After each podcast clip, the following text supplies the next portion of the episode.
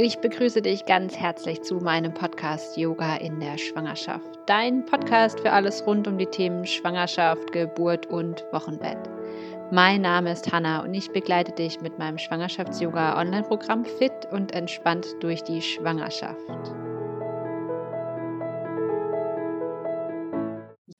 Herzlich willkommen zum heutigen Experteninterview. Und zwar freue ich mich total, dass ich äh, Daniel, den seht ihr unten im Bild, und Tobias, den seht ihr oben links. Hi.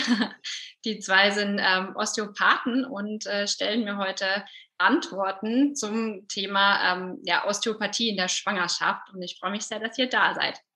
Ja, danke, Anna, dass wir da sein dürfen. Freuen uns auch sehr. Genau, vielen Dank.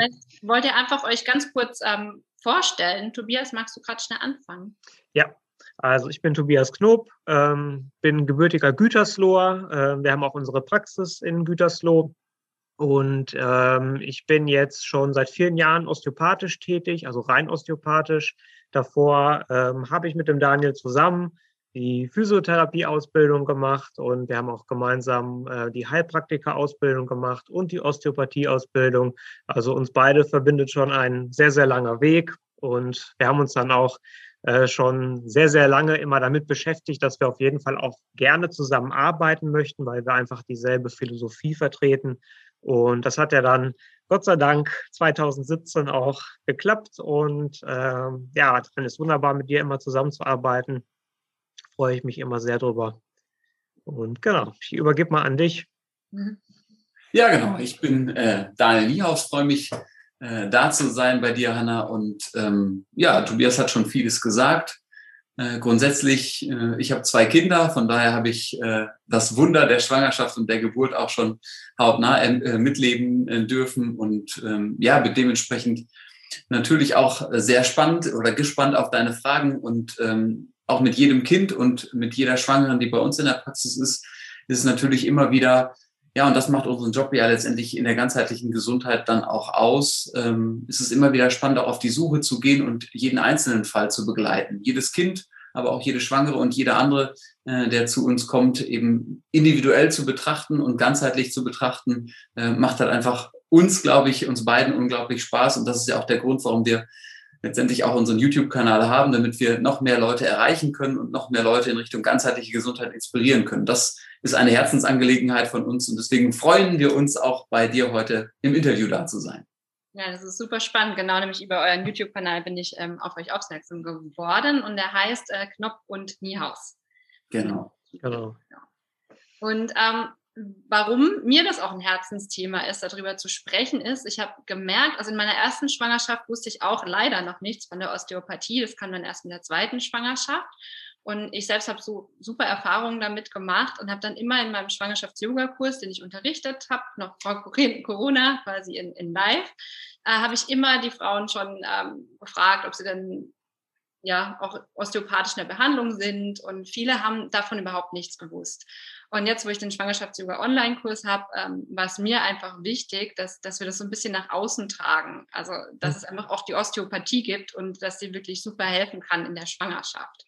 Mhm. Genau. Und bevor wir jetzt auf die Schwangerschaft kommen, ist eine Frage, die oft mir gestellt wird, ist, was, was ist denn die Osteopathie prinzipiell? Vielleicht wollt ihr da einfach mal so ganz kurz mhm. drauf eingehen, was man sich vorstellen kann.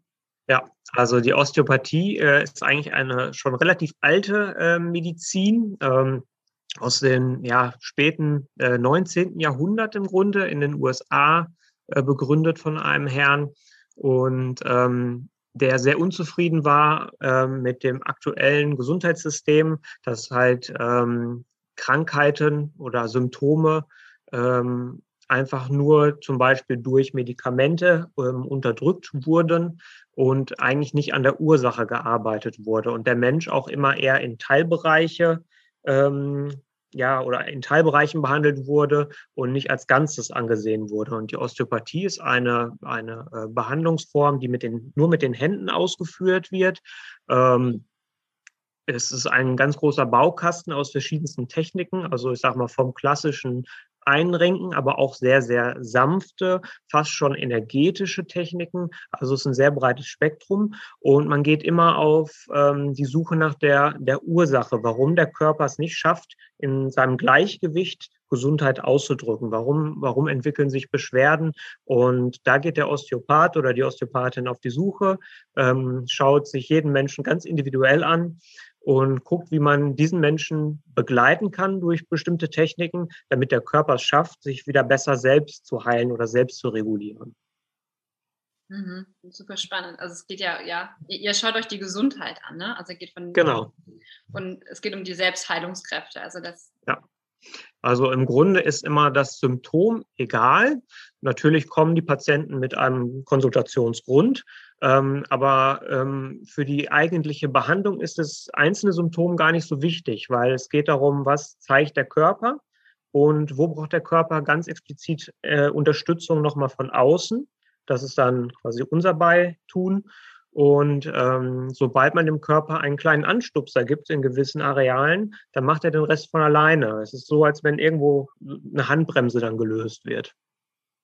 Genau, das ist, denke ich, auch das Wichtige, was, was mitzunehmen gilt, ne? dass die Osteopathie eigentlich die Kräfte, die in uns sowieso schon wohnen und auch ähm, unsere Gesundheit aufrechterhalten, einfach verstärken. Also es ist nicht so, dass wir hingehen und sagen, wir haben das und das getan, sondern der Körper desjenigen, der zu uns kommt, der schafft das schon ganz alleine. Wir sind nur jemand, der den Fokus nochmal auf gewisse Prozesse oder auf Bewegungen setzt und innerhalb von vielleicht Bewegungseinschränkungen eben die Gesundheit versuchen nochmal anzukurbeln. Mm, das ist super spannend. Genau, es ist halt eine ganz andere Philosophie, ähm, weil normalerweise ist es halt so, dass ein Therapeut oder ein Heiler oder wie man ihn auch bezeichnen mag, ähm, eigentlich immer sagt, ich habe das und jenes gemacht, ich habe geholfen. In der Osteopathie ist es eigentlich so, dass man da etwas demütiger ist und ähm, wirklich auch Vertrauen in den Körper des Patienten hat, das erst dann von alleine regelt. Also man ist eigentlich nur ähm, eine kleine Hilfestellung. Hm. Hm. Ich hatte mal eine Teilnehmerin, die äh, war dann, die hatte Kreuzbeinprobleme, nicht Kreuzbein, doch, Kreuzbein? Hinten? Steißbein? Kreuzbein? Kreuzbein. Ich war jetzt gerade bei Kreuzbein. Kreuzbein. Genau. Und war dann auch auf meinem Film beim Osteopathen und hat sehr energetisch mit ihr gearbeitet. Also hat sie auch gar nicht viel berührt, sondern eher halt, ja, mhm. ich stelle es mir jetzt mal so vor, also so wurde ich auch behandelt. Ähm, und sie meinte dann, der hat ja gar nichts getan. Also die Symptome wurden zwar besser, aber das hatte sie dann eher auf, ähm, darauf geschoben, dass das Köpfchen sich gedreht hat. Kann ja auch sein, dass es daran lag. Aber wie kann man das so ein bisschen ähm, ja, erklären, dass es gar nicht so viel braucht? Also dass eben dieses energetische oder dass auch gar nicht so viel, ich glaube, viele stellen sich vor, dass da richtig massiert wird oder mhm. gearbeitet wird am Körper. Ja, grundsätzlich ist es natürlich immer ganz individuell, so wie du es dann auch erlebt hast. Natürlich gibt es, so wie Tobias und ich auch arbeiten, zum Beispiel biodynamische Behandlungsformen, die dann auch wirklich in die Energetik gehen, äh, wo es wirklich wenig braucht. Es braucht wenig Impuls von den Händen, sondern es braucht eher wirklich das Gespür, was kommt mir da entgegen. Und das äh, bezeichnen vielleicht viele als Aura oder als ähm, ja, energetischen Körper. Ähm, das ist immer das, wenn, wenn du selbst die Augen schließt und äh, eine zweite Person mit ihrer Hand näher kommt, dann wird automatisch unser Körper eine Bewegung machen, obwohl wir gar nicht berührt werden. Ne? Und dieses Feld, was uns umgibt, ähm, ja, das kann behandelt werden, das kann sich auch ausprägen oder es kann auch ähm, Bewegungsstörungen zeigen. Und das ist eben das, was wahrscheinlich über die Behandlungsform, die du erlebt hast oder die, die wir auch tagtäglich erleben können, ähm, dann behandelt wurde. Und das löst natürlich auch wieder innerhalb des Körpers gewisse Prozesse aus. Und da ist wieder die Frage nach dem Huhn oder nach dem Ei oder wer war der Initiator, dass ne, sich das Kind gedreht hat, dass die Symptome besser wurden. Fakt ist, dass ähm, es was mit uns macht, wenn wir energetisch behandelt werden. Ne? Und ich, zum Beispiel, wenn Tobias mich behandelt, ähm, kann sofort runterfahren, bin sofort zentriert, äh, komme in einen, einen schlafähnlichen Zustand und bin trotzdem vom Geiste her extrem wach. Ne? Und ja. das ist immer spannend, was es mit einem macht und wie viel es dann auch bewirken kann, obwohl es gar keinen Kontakt letztendlich äh, braucht. Ja? Ich fand auch nach der Behandlung, habe ich mich gefühlt, als würde ich auf Watte gehen. Mhm. Also ich war so richtig tief und entspannt. Also, mhm. Ja, das genau, ist aber, ja. Es ist halt immer wichtig, so wie Daniel es ja schon gesagt hat, dass es individuell ist. Also es gibt halt einfach Patienten, die ähm, die, die machen vom Kopf schon dann zu, wenn man zum Beispiel energetisch behandelt und äh, der Patient hat das Gefühl, es wird eigentlich gar nichts gemacht. Ja, mhm. das kann einfach auch schon die Behandlung stören. Ja, und da muss man einfach schauen, dass man den Patienten oder die Patientin oder das Kind da abholt, wo es halt gerade ist. Und jemand, der braucht vielleicht, dass es etwas intensiver ist, dass äh, würde ich jetzt nicht als Massage bezeichnen, aber sind halt auch einfach schon direkte Techniken, ja, wo man einfach auch schon deutlich was ähm, spürt. Ähm, das kann angenehm sein, das kann manchmal auch unangenehm sein, ähm, aber vielleicht ist das für eine andere Person schon viel zu intensiv und eigentlich stört man dann die Selbstheilungskräfte des Körpers eher. Und da muss man einfach gucken, dass man einfach mehr auf Distanz geht, dass man weniger Reiz setzt, äh, dass man selber einfach viel neutraler ist, fast schon eher ein, ein Beobachter und gar nicht mehr aktiv versucht, äh, im System etwas zu verändern, sondern einfach nur beobachtet, was macht der Körper von alleine. Mhm. Und, das und einfach, nur, sorry, und einfach nur durch die Anwesenheit, ja, einfach nur, dass man da ist, äh, passiert schon etwas. Das ist eben dann das extrem Spannende, wenn wir den, den Schritt weitergehen, auch in Richtung Säuglinge oder Kleinkinder, ne, die genau das auch uns Eltern noch mal viel mehr spiegeln, ne, wie invasiv ein Therapeut vorgeht. Denn wenn man da wirklich ähm, hinein will und etwas bewirken will, dann wird man eher das Schreien oder das Weinen oder eine Reaktion vom Kind auslösen. Ne? Und das ist das Faszinierende dann immer wieder, wo die Eltern, genauso wie du es dann auch erfahren hast, eben nicht selber spüren, sondern von außen sehen, warum ein Kind dann in, in einen Schlaf, in eine ganz tiefe Entspannung kommt, wo gefühlt der Behandler auch nur die Hände anlegt oder noch nicht mal direkt anlegt. Ne? Das ist dann faszinierend, wo dann auch viel Veränderung stattfinden kann, wo die Eltern dann sagen, oh, und was haben Sie jetzt, was haben Sie genau für Griffe gemacht? Ich habe gar nichts gesehen. Ne? Und das ist dann faszinierend, weil genau die Kleinen ähm, rückmelden uns das sofort, wenn wir zu invasiv sind, wenn wir zu viel wollen. Das ist äh, ganz spannend, ja. Mhm, das habe ich auch erlebt mit meinem ersten Kind und dann noch mit meinem zweiten. Dass der erste, als es dann zu tief reinging, dann hat er ähm, ja, hat er das Thema gewechselt. Ne? Das war echt spannend. Aber bevor wir über die Babys und die Kinder sprechen, lass uns über auf die Schwangerschaft ähm, kommen. Genau, Daniel, du hast ja quasi deine Frau dann wahrscheinlich auch begleitet in den zwei Schwangerschaften. Das ist ja für sie ein wahnsinniger Benefit gewesen, nehme ich an. Ja. ja, ähm, meine erste Frage vielleicht, starten wir mit, mit welchen Beschwerden kommen die Schwangeren zu euch?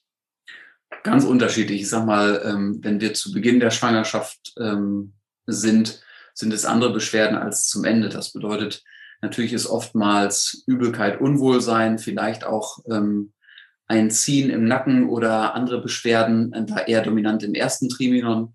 Ähm, zum Ende wird es dann eher, ich sag mal, die Belastung über das Volumen des Bauches, ähm, zum Beispiel untere Rückenschmerzen, ein Ziehen im Nacken zwischen den Schulterblättern, Beschwerden, Bewegungseinschränkungen, die zum Beispiel auch eine Symphysenlockerung, also eine Schambeinlockerung äh, sind, ähm, diverse Spannungssituationen auch der Muskulatur oder eben, dass das äh, Gefühl der Eltern ist, ach Mensch, das Kind liegt nicht richtig, es tritt mir immer wieder auch in Richtung Leber oder der Kopf, das Köpfchen befindet sich unterhalb des Zwerchfells direkt und ich bekomme deutlich weniger Luft.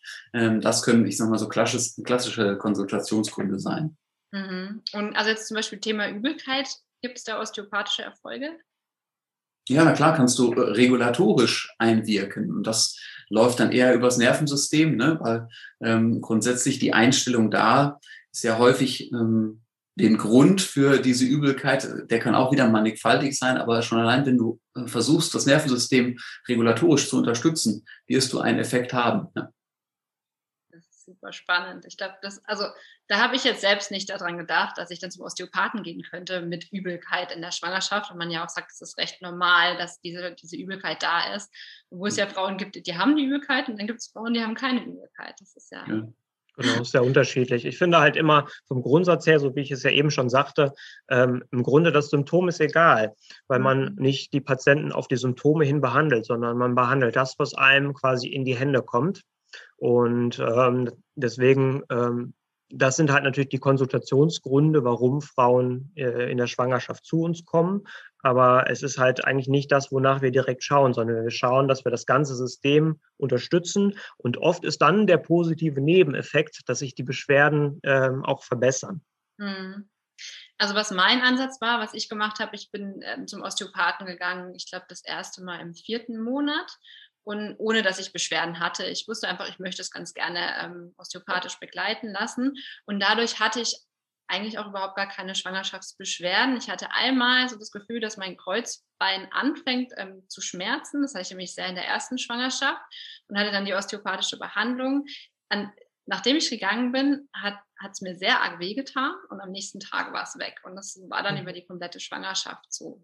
Mhm. Ja. Würdet ihr das auch empfehlen, dass ihr sagt, wenn man, ja, wenn man da offen ist und Lust drauf hat, dass man sagt, okay, ähm, lasst euch das von vornherein osteopathisch begleiten, ohne dass ihr überhaupt Beschwerden habt. Ich meine, wir Menschen sind ja eher so, dass wir zum Arzt oder in Therapiebehandlung gehen, wenn die Probleme da sind und nicht im Vorhinein. Ja, natürlich. Also ich glaube, Tobias und ich äh, lieben unseren Beruf und unsere Berufung. Und von daher wäre es natürlich vermessen zu sagen, ach, man muss es nicht tun. Es ist immer eine freiwillige Entscheidung, gerade, du hast es angesprochen, präventiv zu arbeiten. Aber schlussendlich ist es immer das Niveau, das hat Tobias auch schon angesprochen, ähm, wie wir arbeiten, ist äh, symptomungebunden. Das heißt, wir können den Körper eigentlich nahezu in jeder Situation äh, supporten, unterstützen und eigentlich nochmal eine Qualitätsverbesserung erzielen. Und deswegen, ja, na klar, ist es dann umso schöner, wenn man ich sage mal, auch Schwangere oder Frauen in der Schwangerschaft begleitet, vielleicht auch schon vorher, vor der Schwangerschaft kennengelernt hat. Wir haben auch einige mit Kinderwunsch, äh, die zu uns mhm. kommen. Ähm, und das bedeutet, na klar, dann hat man schon ein Gefühl fürs Gewebe und kann dann natürlich noch spezifischer auf die einzelnen ähm, Sachen eingehen, definitiv. Mhm. Genau, also für mich ist Osteopathie eigentlich auch immer wirklich äh, wie eine Art Partnerschaft. Also für mich ist es eigentlich selten das Ziel, dass ich jemanden nur zweimal sehe, sondern ich finde, es ist einfach ein begleitender Prozess. Und das ist immer nicht an irgendwelche Beschwerden oder Krankheiten gekoppelt, sondern einfach, und das heißt auch nicht, dass man sich alle drei Wochen sehen muss, sondern man, man sieht sich vielleicht für eine Serie von drei, vier Behandlungen, dann sieht man sich vielleicht ein Jahr nicht, dann sieht man vielleicht äh, Mutter und Kind zusammen. Aber ähm, ich finde, das ist auch so, wie es früher bei den Ärzten eher war, bei den Landärzten, dass einfach quasi über Generationen hinweg äh, Kind, äh, Mutter und äh, Vater, vielleicht dann auch die Großmutter, dass alle irgendwie in Behandlung waren und dass man einfach diese Menschen begleitet hat und äh, seinen Beitrag geleistet hat, um ja einfach für alle mehr Gesundheit auch möglich zu machen. Und äh, das finde ich ist einfach so dieser ja, diese Beziehung, die mir einfach da wichtig ist. Dass es halt nicht nur ist, ja, ich gehe da jetzt zweimal hin und dann habe ich vielleicht aktuell keine Schmerzen mehr, sondern es soll ja einfach sein, dass man sein Leben lang einfach das bestmögliche Potenzial, was man an Gesundheit auch hervorbringen kann, irgendwie möglich macht. Das ist auch was, was ich mir vorgenommen habe. Als ich gesagt habe, ich gehe jetzt einfach, ich weiß noch nicht den Abstand, ich würde sagen so alle drei Monate vielleicht ähm, einfach zum Osteopathen gehe und das quasi als ja, als, als Wohltat für mich und meinen Körper zu sehen, wie jetzt eben auch vielleicht eine Massage für andere. Genau. Ähm, und ja, ich finde, ein schöner Leitsatz ist immer äh, so viel wie nötig, so wenig wie möglich. Ja, man muss ja auch immer gucken, ist ja auch ein finanzieller Aspekt natürlich. Es kann sich nicht jeder das auch in regelmäßigen Abständen dann auch leisten. Und äh, da muss man einfach immer ganz individuell gucken. Und ich finde auch einfach immer ehrlich beraten. Ähm, ich versuche meine Patienten eher immer selten zu sehen, aber dafür trotzdem regelmäßig. Ähm, aber ähm, man muss einfach ein Gespür dafür haben, was braucht der Mensch wirklich. Ähm, Daniel, du hattest vorhin schon diese Symphysenlockerung angesprochen und ich glaube, das ist ein Thema, was viele gerade so gegen Ende der Schwangerschaft dann ähm, doch begleitet. Ähm, wenn die Symphysenlockerung schon da ist, ist es dann, also könnt ihr dann Linderung schaffen oder habt ihr dann auch wirklich Patientinnen, die, die die Probleme gar nicht mehr dann haben? Also dass sich das wieder komplett verbessert? Ah, das kann man auch pauschal natürlich nicht ähm, beantworten, aber natürlich gibt es die Fälle, die ich sag mal, nach einer Behandlung manchmal auch das erfahren, wie du es erfahren hast, dass es ein, ein, zwei Tage eine Erstverschlimmung, eine Erstreaktion gibt und es sich dann komplett reguliert und auch nicht mehr vorhanden ist.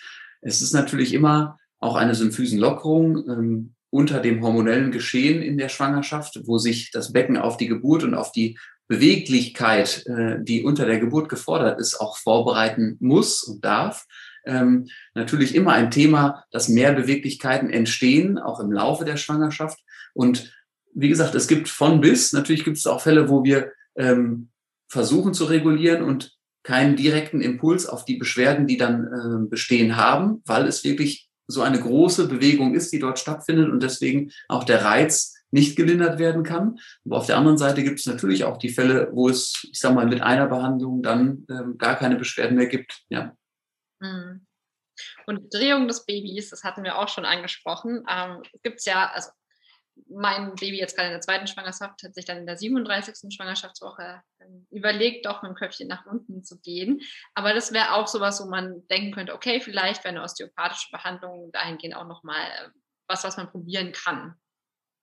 Ja, definitiv. Also da spielen auch wieder als Beispiel Narben, Beweglichkeiten auch im Mutterleib eine Rolle. Ne? Also wenn zum Beispiel eine Blinddarmnarbe besteht, die vielleicht auch die Beweglichkeit ja, der Bauchorgane hemmt oder wenn andere Entzündungen oder Bewegungseinschränkungen wie Unfälle der Mutter im vorherigen Leben vor der Schwangerschaft ähm, ein Thema waren, ähm, die dann auch die Kindesbewegung hemmen kann, dass es vielleicht sich nicht so frei drehen kann oder nicht. Und wenn man diese Bewegungsstörungen ja, erkennt, den Körper darin unterstützt, dass er vielleicht noch freier bewegen kann, dann kann es durchaus passieren, dass das Kind sich von alleine rotiert. Ja. Mhm. Betonung auf kann. Ja, ja, das ist äh, ja. nie eine 100% Garantie. Ja. Absolut. Gut, und wenn wir jetzt schon beim Köpfchen nach unten, dann geht es ja schon so Richtung Geburt.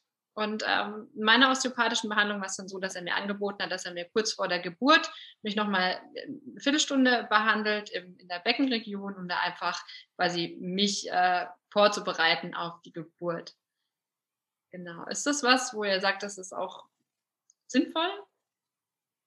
Ja, also im Grunde ist äh, der gesamte Schwangerschaftsprozess oder so wie Daniel ja schon gesagt hat, optimalerweise, vielleicht kennt man äh, die Dame auch schon vorher, dass man auch vorher schon behandelt hat. Ähm, also es macht schon Sinn, auch ähm, kurz vor der Entbindung ähm, auch nochmal Behandlung zu machen. Ähm, oft muss man natürlich sagen, einfach durch den Einfluss der Schwangerschaft bestehen einfach auch mehr Beschwerden. Manchmal ist es einfach auch nur, ähm, damit es der Mutter etwas besser geht. Ähm, das muss jetzt nicht unbedingt sein, dass man Beschwerden lindert, aber oft ähm, machen wir auch die Erfahrung, dass einfach nochmal das Gespräch, dass äh, einfach auch nochmal jemand, ähm, ich sag mal, drüber schaut, ähm, dass man vielleicht nochmal Regionen, die einfach überreizt sind, auch einfach nochmal behandelt und einfach, dass die Mutter mit einem guten Gefühl einfach auch in, in, die Entbindung, in die Geburt dann gehen kann. Und ähm, das ist, glaube ich, einfach auch ein wichtiger Prozess und natürlich einfach nochmal zu schauen nach dem Becken. Wie ist die Spannung des Beckenbodens? Ähm, wie ist äh, die Beweglichkeit, die Statik des Beckens? Ähm, wie sind ähm, die Organe darüber, dass man versucht, äh, den Geburtsprozess so optimal wie möglich vorzubereiten, dass es halt einfach auch einmal dem Kind und natürlich der Mutter so einfach wie möglich gemacht wird. Das gelingt natürlich auch nicht immer, weil sehr, sehr viele ähm, Faktoren da eine Rolle spielen, ähm, die natürlich auch so zum Beispiel Richtung Stress oder auch Ängste, ja, was ja auch einfach was mit dem gesamten System macht, äh, bewirken kann. Aber ähm, auf dieser Ebene ist auf jeden Fall schon sinnvoll, auf jeden Fall spätestens vor der Entbindung mal einmal gucken zu lassen. Ja, und um da ganz kurz nochmal einzuhaken, was genau da mit hineinspielt, hat Tobias jetzt zum Schluss nochmal angesprochen. Und ja, ist es die erste Geburt? Hat die Mutter schon mal die Erfahrung einer Geburt gemacht? Ja, nein. Ne? Wie viel Mythen, die um die Geburt und äh, ja im Freundes- oder Bekanntenkreis auch ähm, sind, sei es negativer Auswirkungen, sei es positive Auswirkungen, kursieren im, im eigenen System sozusagen.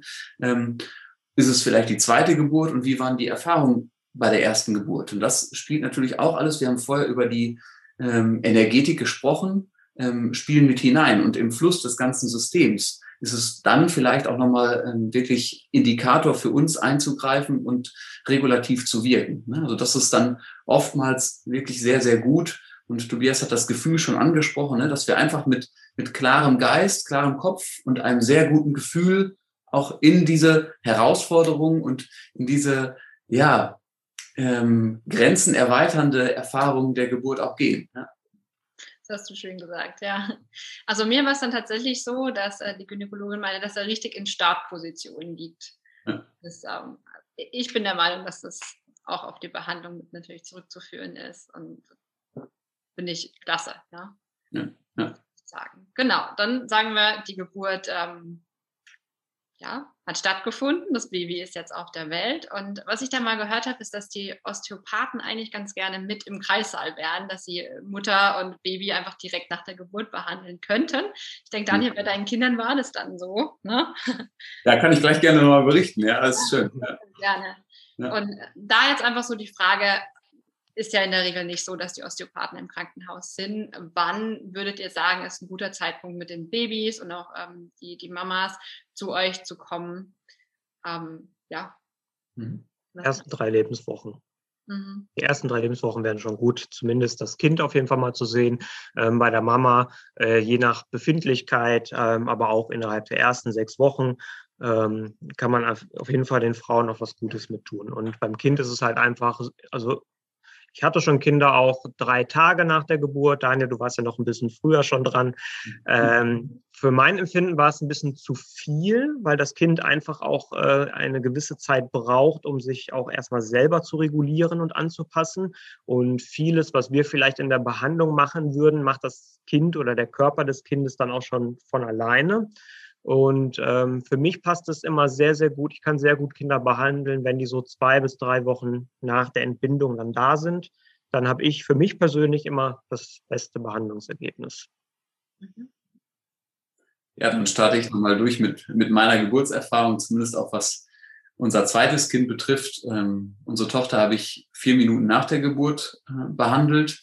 Also eigentlich direkt, als sie bei mir auf die Brust kam, ähm, ja, durfte ich sie dann behandeln ähm, und habe natürlich für mich auch geschaut, dass A, der Rahmen passt, weil das muss auch immer sein. Es gibt Länder sogar, zum Beispiel in Frankreich, gibt es Osteopathen in den Kliniken, die dann auch entweder bei der Geburt dabei sind oder zumindest am ersten, zweiten, dritten Lebenstag auch behandeln, ähm, was ich sehr, sehr spannend finde. Und genau das habe ich zumindest auch bei meiner Tochter äh, mitnehmen dürfen, dass ich wirklich sage, das war sehr, sehr wertvoll, sie da direkt nach der Geburt zu behandeln in Richtung Schädelbasis war da ein Thema, ähm, was ich sehr wichtig fand, fand zu regulieren. Ähm, und auf der anderen Seite ähm, sehe ich es ähnlich wie Tobi. Also wir haben Kinder, die wirklich direkt nach der Geburt, eigentlich direkt aus dem Krankenhaus zu uns in die Praxis kommen. Ähm, da spielen dann auch immer gewisse Themen eine Rolle. natürlich, auf der anderen Seite können wir immer behandeln. Ne? Ich würde auch sagen, innerhalb der der ersten drei bis vier Lebenswochen finde ich es sehr, sehr sinnvoll. Und da können wir auch wieder das Thema U-Untersuchung ähm, rein schulmedizinisch, aber auch rein osteopathisch nehmen, ne? dass es auch Sinn macht, in gewissen Abständen, immer in Absprache mit dem behandelnden Osteopathen oder Therapeuten, dann auch eine, ja, eine Behandlungsserie zu machen, um das Kind auch in seiner Entwicklung zu begleiten. Mm, mm. Also was bei meinem zweiten äh, Kind jetzt ein Thema war, war, er wollte dann nicht mehr auf dem Rücken liegen. Also in der ersten Woche hat er super auf dem Rücken geschlafen und plötzlich hat er nur noch beschrien, wenn er auf dem Rücken gelegen ist. Und dann äh, bin ich auch zum Osteopathen gegangen. Er hatte auch ein bisschen Verdauungsprobleme zu der Zeit. Und ähm, er war super unentspannt, als wir hingegangen sind und hat geschlafen, als wir wieder heimgegangen sind und war total entspannt. Und seitdem fährt er Auto, liegt auf dem Rücken, liegt zwar immer noch lieber gern auf dem Bauch, aber das ähm, ist ja in Ordnung. Und ähm, ich glaube, es ist für viele Eltern auch einfach ein Relief zu, zu erfahren, dass es da Hilfe gibt. Also, dass, dass Babys nicht unbedingt nur grundlos schreien, sondern ähm, dass man da ganz früh auch wirklich schon was machen kann. Ne? Ja. ja, absolut. Was sind da noch so Themen? Ich glaube, Stillen ist noch was, ähm, wo man helfen, helfen kann. Da gibt es so viele Themen, warum Eltern mit ihren Kindern kommen. Also genau, es kann Stillschwierigkeiten geben, dass die Kinder beim Andocken, beim Saugmechanismus Schwierigkeiten haben, vielleicht auch eine Brust gar nicht möchten, vielleicht auch aufgrund von einer Kopfdrehung. Also das sind auch ähm, viele, die kommen, die sagen, ah Mensch, in der Haltung des Kindes ist irgendwas auffällig, sei es, ich sag mal, klassisch das Thema KISS-Syndrom, wer es kennt oder wen es betraf, da ist das ein großes Thema, aber Schiefhaltung des Kopfes, Bewegungseinschränkung des Kindes, Schlafposition hast du schon angesprochen, Koliken ist ein Thema. Ne? Ähm, das sind alles so große Themen. Spucken, Schreikinder, ne, die gar nicht zur Ruhe finden. Da ist es natürlich auch immer ähm, schön zu sehen für die Eltern, auch wenn dann gewisse äh, äh, entspannte Phasen auch mal kommen. Also von daher, das, sind viele Themen, die die Eltern natürlich auch beschäftigen. Ja. Hm, hm. Genau. Und jetzt, ähm, wie gibt es, ja, also Therapeutenwahl. Also es gibt ja viele verschiedene Osteopathen. Gibt es da was, auf was man achten sollte, gerade in der Schwangerschaft oder mit Babys? Gibt es da Zusatzausbildungen? Wie, wie kann man da vorgehen? Also äh, grundsätzlich ähm, muss man tatsächlich sich am besten immer vorher informieren, ähm, weil die Osteopathie ist eigentlich kein geschützter Begriff, kein geschütztes Berufsbild. Es ist äh, aktuell in Deutschland eher eine Art Weiterbildung. Das heißt, man muss, um die Osteopathie ausüben zu dürfen, ähm, die Osteopathie zählt als Heilkunde. Das heißt, man muss Arzt oder Heilpraktiker sein. Das sollte man auf jeden Fall immer erstmal abklären, weil es werden auch zum Beispiel Weiterbildungskurse angeboten, die gehen dann vielleicht nur zwei Wochenenden. Ähm, und es ist natürlich dann selbst erklärend, dass das nicht den Qualitätsstandard erfüllen kann, wie äh, wenn man das vier, fünf oder sechs Jahre gelernt hat.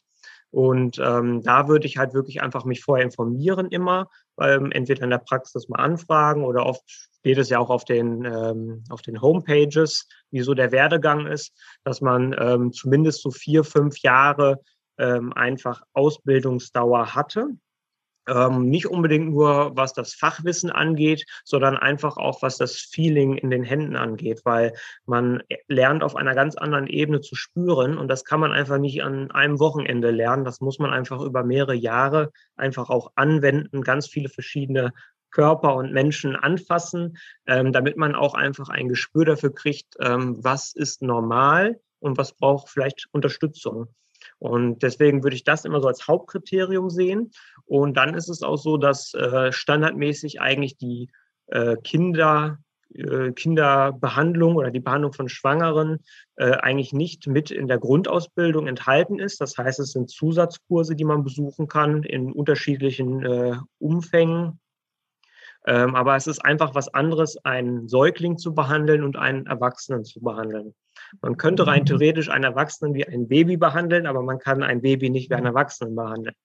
Und ähm, deswegen ist es auf jeden Fall wichtig, dass äh, man da Zusatzqualifikationen hat. Mhm. Und es gibt auch den Verband der Osteopathen, oder? Also, dass man da vielleicht noch drauf achten sollte, Genau, ne, Verbandsmitgliedschaften. Äh, ähm, meistens ist das halt so, dass ähm, oder viele Krankenkassen geben ja einen Zuschuss dann auch zu den Behandlungen und da ist allein schon die Grundvoraussetzung, dass der Therapeut oder die Therapeutin äh, dann Mitglied im Verband ist. Und da kann man auch sich Informationen holen. Ähm, es gibt mittlerweile recht viele Verbände. Ähm, ich würde immer so schauen, vielleicht die zwei, drei größten Verbände eher ansteuern, weil die einfach äh, die größte Erfahrung haben und einfach den, sagen wir, größten Therapeutenpool auch. Ähm, die, die neueren, da muss man immer so ein bisschen schauen. Die haben meistens noch nicht so diese festen äh, Regularien dann schon integriert. Genau, und wenn ich da noch einhaken darf, viele oder einige Verbände bieten eben dann nochmal für frisch gewordene Eltern ein Babysymbol an für die Therapeuten, die dort gelistet sind. Also man findet da auf fast den ersten Blick immer, ach ja, der ist qualifiziert mit einer Weiterbildung im Sinne von äh, Säuglings- oder Kinderbehandlung. Ne? Das ist natürlich auch ähm, zumindest beim VOD, dem Verband Osteopathen Deutschlands oder anderen großen Verbänden eben auch möglich. Und Hinzu kommt, wenn wir jetzt über, wie finde ich den passenden Therapeuten sprechen, ich weiß nicht, wie, wie du das siehst, Hanna, oder wie die Erfahrungen bei den Zuschauenden sind, natürlich auch immer die Mundpropaganda. Das heißt, gerade wenn jemand persönliche Erfahrungen gemacht hat und einen Therapeuten weiterempfiehlt, dann ist natürlich auch angezeigt, dann weiß man zumindest schon mal, wie die Philosophie desjenigen ist und wie er vielleicht auch gewisse Dinge angeht, wie die Behandlung so ist, dass es vielleicht nicht zehn Minuten Osteopathie ist, ähm, sondern dass man sich wirklich Zeit für das Individuum auch nehmen kann und darf. Und das ist uns auch besonders wichtig in unserer Praxis. Also von daher ist dann natürlich auch die Mundpropaganda oder äh, die Empfehlung von Freunden, Verwandten, Bekannten eben auch ganz wichtig. Absolut. Das war bei mir so. Also mein Osteopath hat nicht mal eine Internetseite ähm, und ist komplett ausgebucht. Also, und das in unserer heutigen Zeit, das ist ja, ja eine Seltenheit, ja. dass man keine Homepage hat. Ne? Ja, aber ein gutes Zeichen. Ja, genau. Gut. Ähm, das wären soweit eigentlich meine Fragen. Vielleicht noch eine Frage, wie sind die Wartezeiten? Also mit was für einer Wartezeit muss man so, ich denke, das ist von Praxis zu Praxis unterschiedlich, mhm. aber so meine Erfahrung ist, dass man da wirklich rechtzeitig ähm, sich auch drum kümmern sollte. Ne? Ja, definitiv. Also ähm, ein, ein Indikator ist es zwar nicht, aber ähm, wir würden es auch so nennen, dass natürlich, das wirst du von deinem Osteopathen auch kennen, ähm, ja, wenn, wenn Qualität vorhanden ist, dann muss man früh genug planen. Das heißt, wir haben auch viele, die in der Schwangerschaft anrufen und sagen, ah Mensch, ich hätte gerne für dann und dann äh, nach der Geburt, dann und dann ist ungefähr der Entbindungstermin schon mal einen Termin. Und ach ja, im Zuge dessen, vielleicht gegen Ende der äh, Schwangerschaft oder zur Mitte der Schwangerschaft hätte ich auch gerne einen Termin. Also da ähm, kann man so rechnen, ein Vierteljahr, vielleicht halbes Jahr Wartezeit sollte man roundabout einrechnen, dass man zumindest wenn man sich mit dem Thema Osteopathie in der Schwangerschaft beschäftigt, nicht sagt, ach Mensch, ich muss heute losgehen. Ne? Natürlich gibt's auch therapeutenspezifisch ähm, Notfallsprechstunden, aber grundsätzlich ist es immer schön, wenn man einen gewissen Tonus dann plant, wenn man sich damit beschäftigt. Jawohl. Hm, absolut. Gut, dann äh, noch eine Frage. Gibt es noch was, was ihr den Schwangeren noch mitgeben wollt? Gibt es was so von eurer Erfahrung, was ihr sagt, das ist ähm, super hilfreich in der Schwangerschaft, für die Geburt, für die erste Zeit mit Baby? Ja, definitiv. Äh, vertraut euch, äh, wenn ihr schwanger seid. Vertraut eurem Körpergefühl. Äh, vertraut eurem Körper und eurem Geist. Ähm, es gibt viel zu lesen, gerade heutzutage. Es gibt viel zu recherchieren, viel zu googeln, viele Bücher.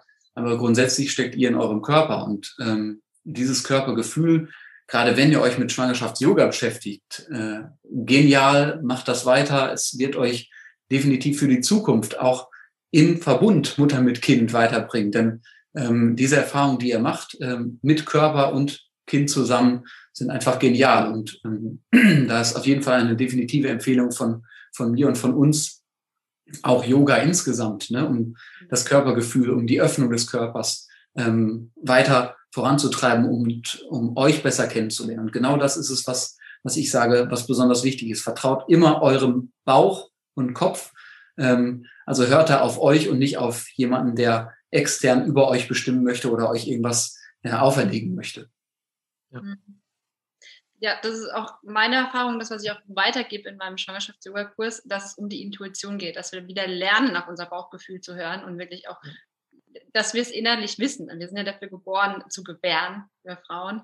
Und hm. ähm, da gibt es so viele Signale, die unser Körper sendet, die wir aber hm. gar nicht mehr hören, sondern dann eher im, im Außen sind, was ja. wir da Tipps bekommen oder eher denken, dass jemand anders besser weiß, wie ich das Baby halt äh, zur Welt bringe, obwohl das super hilfreich und wichtig ist, ne, da Hilfe zu haben.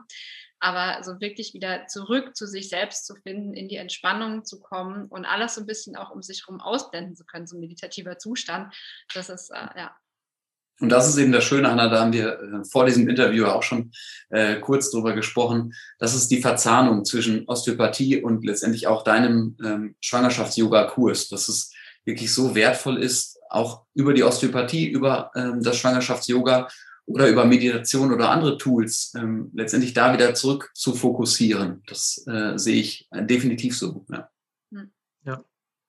sind alles sehr wertvolle Bausteine. Ich finde immer eine sehr schöne Metapher oder ein schönes Bild ist, wenn man sich ein großes Mosaik vorstellt und äh, alles, was man sich da so Gutes tun kann, aus allen verschiedensten Richtungen, äh, füllen immer ein kleines Steinchen wieder auf, was dann Richtung ganzheitliche Gesundheit geht.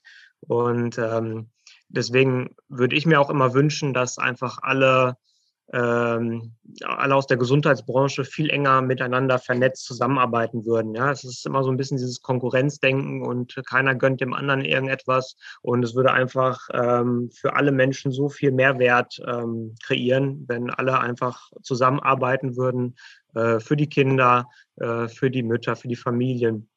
Also Deswegen da einfach sich am besten ein Netzwerk aufbauen aus Menschen, denen man vertrauen kann, ähm, wo man ein gutes Gefühl hat, wo man immer mit mehr Energie wieder rausgeht, als man gekommen ist. Ja, einfach, wo man merkt, das hat irgendwas in mir verändert. Das ist unheimlich wertvoll. Hm, ja, absolut. Ja, sehr schön. Dann ähm, möchte ich mich ganz herzlich bei euch bedanken und nochmal an. Wir haben zu danken. den, den Tipp, bei euren, auf eurem YouTube-Kanal vorbeizuschauen, da einfach ganz viele Informationen zur ganzheitlichen Gesundheit zu bekommen. Und ja, dann wünsche ich euch noch einen schönen Tag und freue mich. Vielen Dank. Hanna, vielen Dank, dass wir da sind. Ja, danke sehr. Dir alles Gute. Danke, euch auch. Tschüss. Danke. Ciao.